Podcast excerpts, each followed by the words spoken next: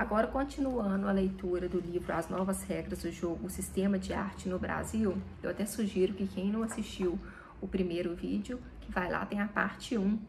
é, desse vídeo, né, referente à leitura desse livro, tá? Então, volte lá primeiro para assistir, para a gente poder agora dar continuidade. Segundo a socióloga Natalie Heinecke, é possível perceber ainda que uma das especificidades da arte contemporânea vem sendo colocar em questão dois parâmetros que foram caros ao modernismo, a autenticidade e a subjetividade da expressão do artista. Quanto à ausência de autenticidade, poderiam ser citados artistas contemporâneos que mediatizam ou contratam terceiros para fazerem sua produção. O valor artístico na arte contemporânea não estaria mais concentrado apenas no objeto e na sua materialidade, mas na relação estabelecida entre espectador e artista, na forma de narrativas e contexto da confecção da obra, biografias coletivizadas e redes relacionais. Com a arte contemporânea, a aquisição por parte de um colecionador da obra de um artista é apenas mais uma das instâncias de consagração do campo artístico. A título de exemplo, o convite de um curador para determinado artista participar da Bienal de São Paulo, por exemplo, representa uma carga de legitimação maior do que a aquisição de uma obra feita por um colecionador brasileiro. O curador alcançou com a arte contemporânea um espaço de destaque, como sendo um dos agentes que adiciona valor social à obra do artista tanto que é recorrente que colecionadores contratem curadores para auxiliarem na aquisição e formação de acervos, demonstrando que articulações são efetivadas entre esses agentes do campo da arte. Raymond Moulin explica que o especialista de arte contemporânea, principalmente o curador, é quem irá validar a produção de um artista contemporâneo. Esse processo de validação seria um misto de valor artístico e valor de mercado, diferente do processo de atribuição de valores praticados pelo especialista de arte clássica e moderna, que lidam com rotações mais estáveis. A arte contemporânea é caracterizada por ter valores artísticos e financeiros flutuantes, e a cotação de um conjunto de obras pode mudar radicalmente no prazo de cinco anos. Isso torna a legitimação de determinado artista como algo incerto, passível de risco, mas este risco é inerente à arte contemporânea que está sendo constantemente produzida. A figura do curador é um sintoma de maturidade de um circuito que se sofistica e se profissionaliza. Um curador, a grosso modo, pode ser comparado a um maestro, diretor de teatro e de cinema. Ninguém discute a necessidade de um diretor, mas um curador tem o seu papel discutido da sua necessidade. Ao longo desses últimos 20 anos, muitas coisas mudaram no sistema da arte nacional, em especial no que toca à profissionalização e à compreensão da arte também como um negócio que necessita de fomento e apoio público.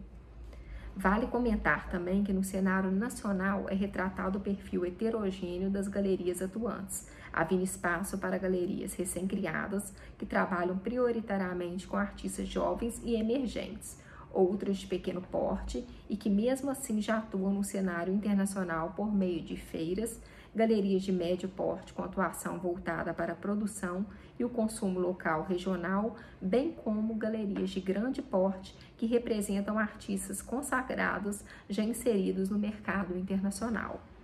Há também galerias que privilegiam um tipo de produção específica, como street art, ou galerias voltadas à comercialização de múltiplos, ou mesmo aquelas que apostam em linguagens que ainda não têm um modelo de negócios consolidado como a performance. O espaço físico das galerias surgiu como o principal local de realização de vendas, no qual se efetivam mais de 50% das transações. Em segundo lugar, aparecem as feiras de arte, que, respondendo por pouco mais de um terço das vendas anuais, se consolidam como um importante canal de distribuição para a sustentabilidade das galerias. Para além dos diferentes tipos, tamanhos e respectivas formas de atuação, é relevante mencionar que os aspectos diretamente relacionados à comercialização cada vez mais tendem a ser consequência de uma série de outras atividades que contribuem para a visibilidade da obra do artista e o desenvolvimento da sua carreira.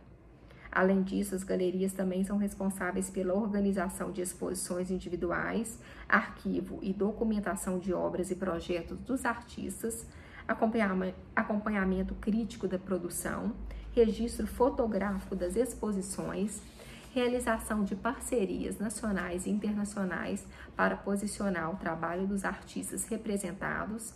pré-financiamento e coprodução de obras, publicações e pré-aquisição das obras. O crescimento do mercado de arte contemporânea do Brasil pode ser observado tanto no âmbito nacional quanto no internacional. Embora as vendas para o mercado internacional sejam proporcionalmente bem menores do que as do mercado nacional, há uma diversificação de produtos ofertados, bem como das possibilidades de parcerias. Mais da metade das galerias brasileiras trabalham com artistas estrangeiros e uma parte delas mantém parceria com galerias fora do Brasil. A presença de artistas e galerias no circuito internacional é destacada como um dos pontos fortes desse mercado e dentre os colecionadores internacionais que já adquiriram obras de artistas brasileiros, a grande maioria tem intenção de fazê-lo novamente. O perfil e o interesse dos novos colecionadores tem mudado substancialmente. Enquanto o cenário de arte contemporânea tem atraído jovens profissionais liberais de classe média, o mercado de arte moderna ainda atrai colecionadores mais experientes e com maior poder aquisitivo. No entanto, esses colecionadores que tradicionalmente se interessavam por antiguidades e peças decorativas, bem como por obras dos modernistas brasileiros como Emiliano de Cavalcante, Alfredo Volpe e Cândido Portinari, agora têm dedicado mais sua atenção aos concretistas e neoconcretistas também além de existir um aumento de colecionadores por maior conhecimento e uma vontade de realizar suas compras através de galerias em vez de diretamente do ateliê dos artistas, demonstrando uma compreensão a respeito dos processos de legitimação e valorização da produção artística.